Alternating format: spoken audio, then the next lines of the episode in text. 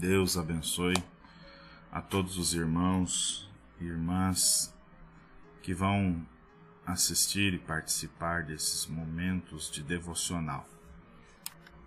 Temos desejado fazer esse trabalho, esse momento, né?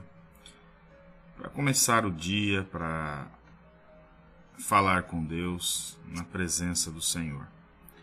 Eu tenho procurado é, ir testando alguns horários, né?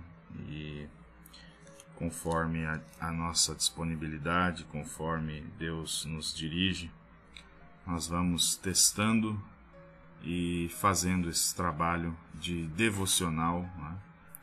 é, que, cujo objetivo é fazer encorajar você a estar mais na presença de Deus, a falar mais com Deus, a buscá-lo na beleza e adorá-lo na beleza de sua santidade.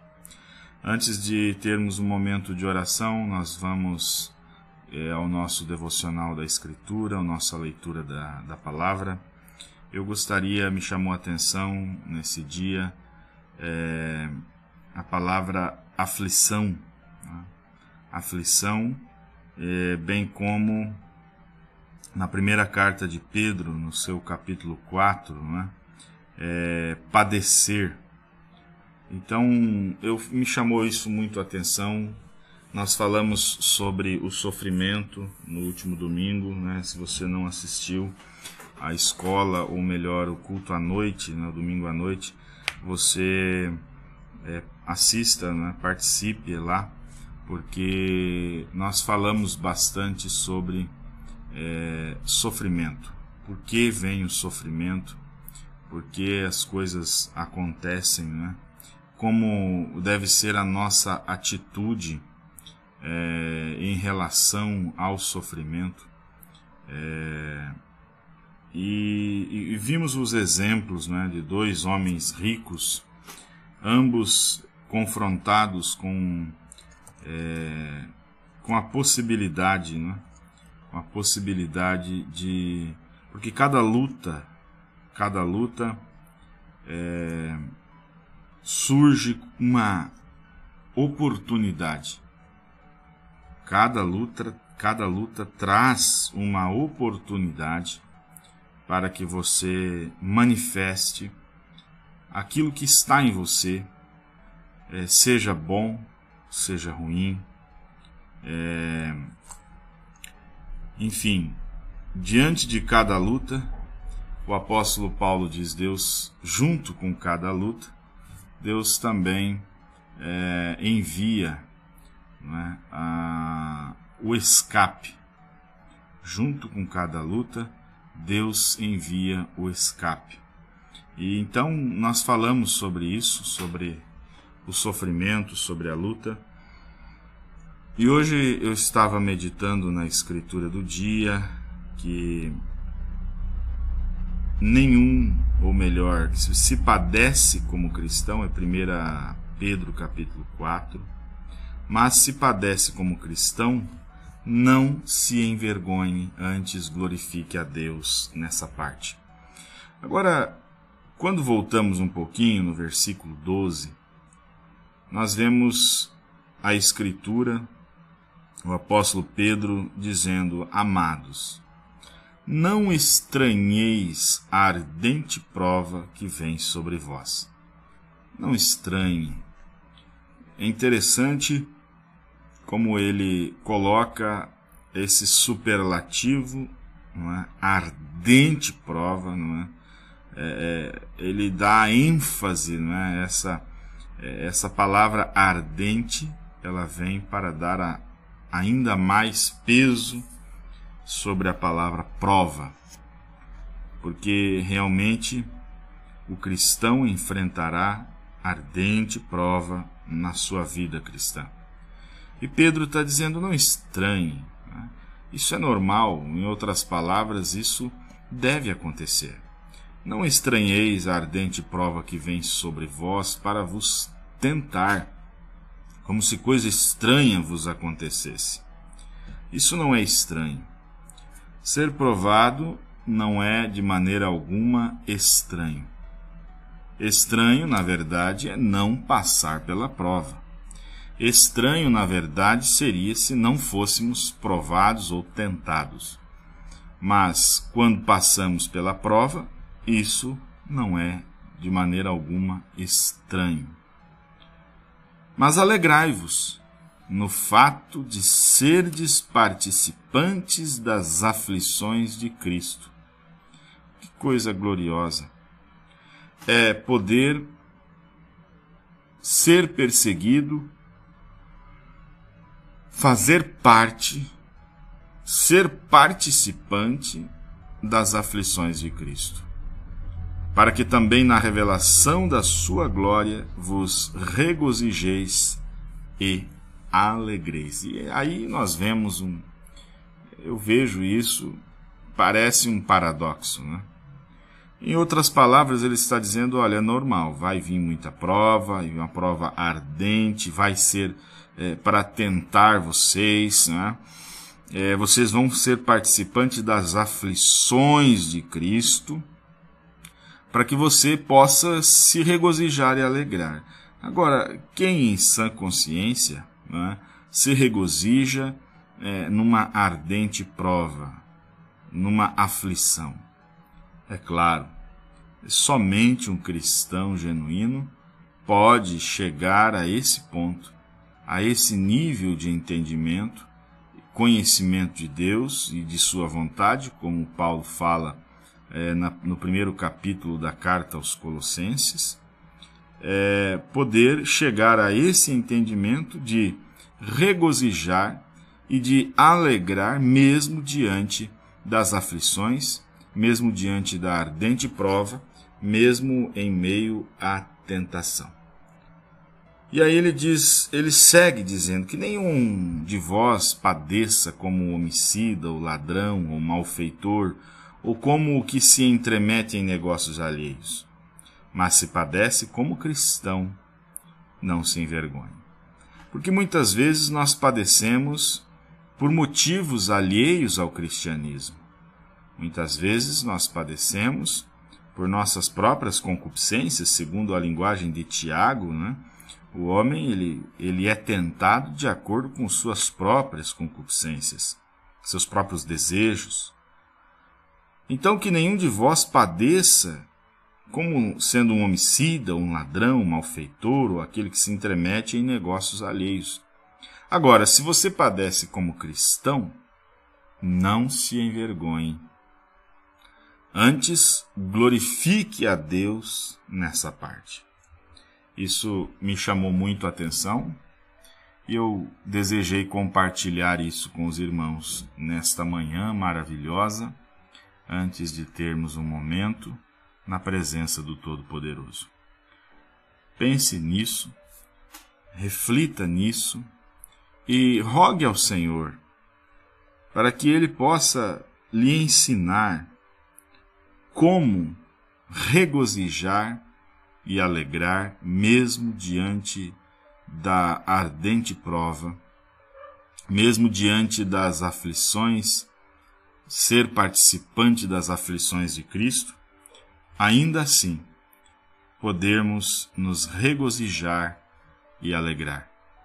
Esse é o meu desejo, como servo de Deus, como cristão, poder encontrar e poder viver isso a cada dia, porque encontrar nós já temos encontrado. A fonte da felicidade, a fonte da alegria, aonde traz para nós o regozijo, a alegria, a satisfação, o louvor, a adoração, mesmo diante das mais ardentes provas. Você está sendo perseguido por sofrer, você está sofrendo o vitupério de Cristo? Você está sendo perseguido pela palavra de Deus? É realmente por Cristo? Então dá glória a Deus. Louve ao Senhor, alegra tua alma, porque você foi achado digno, não é? achado digno de ser participante das aflições de Cristo. Nós vamos falar com Deus e você pode inclinar sua cabeça e fechar os seus olhos e vamos ter esse momento, momento de oração, momento de gratidão ao Senhor.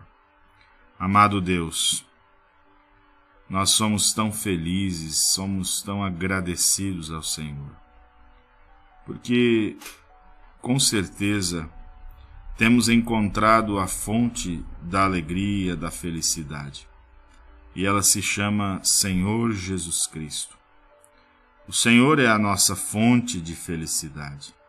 O Senhor é a fonte de todo regozijo, de toda alegria. E o motivo, a razão do nosso louvor e da nossa adoração. Senhor, ontem eu ainda conversava contigo. E como é maravilhoso podermos ter sido resgatados pelo teu sangue. Podermos ter a convicção da salvação por declararmos publicamente a nossa fé, por realmente o confessarmos com nossa boca, com nossos lábios, nós o confessamos como nosso Senhor e o aceitamos também como nosso Salvador, o nosso Redentor. Ó oh Deus, isso é algo tremendo, isso é algo poderosíssimo. É, é, não há nada nesse mundo que paga, Senhor, a satisfação, a, a, a gratidão que temos em nossos corações por tudo que o Senhor tem feito não tem preço. O que o Senhor tem feito não tem preço. É, foi pago e é dado a nós gratuitamente. Isso é tão maravilhoso. Nada do que fizermos na face da terra pode retribuir. Nada pode retribuir o que o Senhor já fez por nós. E tudo que nós podemos fazer é colocar a nossa vida no altar. E em gratidão, em louvor e adoração. Vivermos uma vida santificada. Vivermos uma vida dedicada e consagrada ao Senhor, querendo ser úteis para o reino de Deus. Pai bendito, agora eu rogo, Pai, pelos irmãos que estão ou que estarão acompanhando, a maioria irá acompanhar mais tarde. O Senhor conhece cada coração. Não foi um trabalho programado, mas conforme o Senhor vai nos dirigindo, nós vamos avançando, nós vamos trazendo é, as inspirações conforme o Senhor nos dá. Por isso nós rogamos a Ti que o Senhor entre em cena em favor de cada um dos irmãos que estará acompanhando. Nós lembramos do caso do irmão Sérgio Costa, esta infecção que tem lutado contra a sua vida. Mas nós colocamos nesta hora diante do Senhor Deus Todo-Poderoso e repreendemos a este mal. Rogamos a Ti que o Senhor entre em cena por ele, interrompendo essa, essa infecção e, na verdade, desfazendo o mal que tem causado esta infecção e que ele possa, a ele possa ser restabelecida a completa saúde, Pai. Também ali está o irmão Joy e seu colega de trabalho que sofreram aquele acidente de trabalho. Deus, nós agradecemos, nós louvamos ao Senhor pela vida deles, pelo livramento que o Senhor deu de suas vidas. Sabemos o quão sério isso pode ser, esse tipo de acidente, mas o Senhor o livrou o Senhor os livrou. Pai, que haja um propósito em tudo isso, que as pessoas possam, através disso, se tornar uma bênção para testificar, para falar do amor de Cristo a outros que talvez nunca ouviram falar do teu Evangelho. Senhor, nós oramos por eles, rogando também a intervenção do Senhor que não haja nenhuma infecção, que não haja nenhuma complicação do quadro, mas que o Senhor esteja conduzindo em tudo, cada cirurgia, cada procedimento médico e restabelecendo todas as forças de seu organismo. Nós rogamos, Senhor, por aquela irmã lá de longe, o Senhor sabe, eh, que pediu oração, está enfrentando uma batalha tremenda, ela, os irmãos da igreja, e o Senhor conhece esta guerra, esta batalha que tem sido travada ali.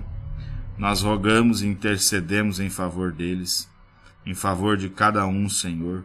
Que o Senhor possa levantar ali alguém com um estandarte naquele lugar, o estandarte da palavra, com a bandeira do Evangelho para sustentar este Evangelho para aquelas pessoas.